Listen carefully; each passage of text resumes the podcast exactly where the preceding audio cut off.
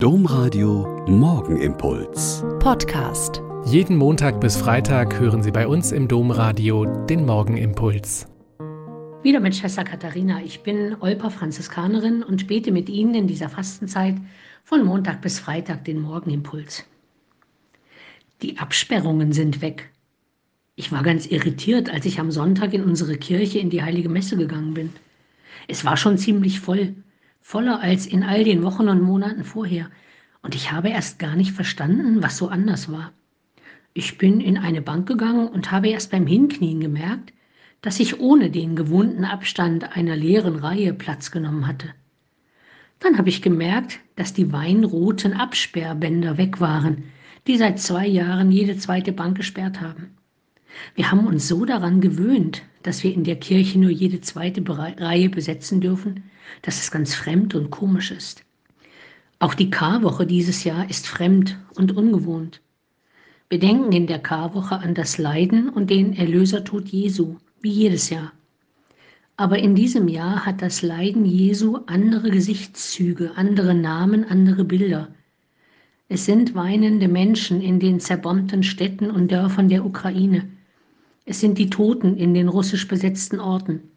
Es sind die weinenden Kinder in den überfüllten Zügen nach Westen.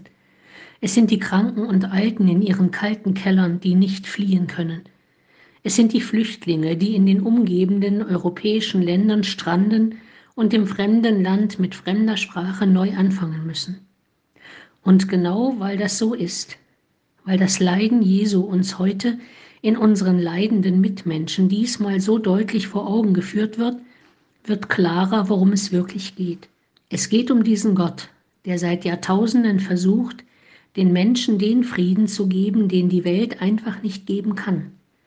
Und selbst wenn Aggressoren und mordende Soldaten die Nachrichten überschwemmen, bleibt die ausgestrengte Hand Jesu vom Kreuz herab, um alle an sich zu ziehen, die im Leid und im Tod zu versinken drohen.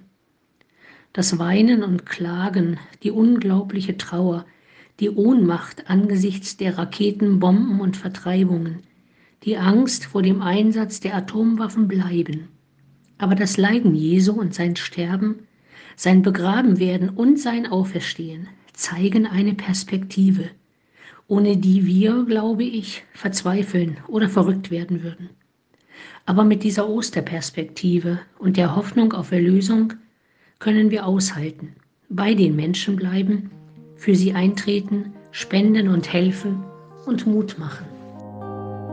Der Morgenimpuls mit Schwester Katharina, Franziskanerin aus Olpe, jeden Montag bis Freitag um kurz nach sechs im Domradio. Weitere Infos auch zu anderen Podcasts auf domradio.de.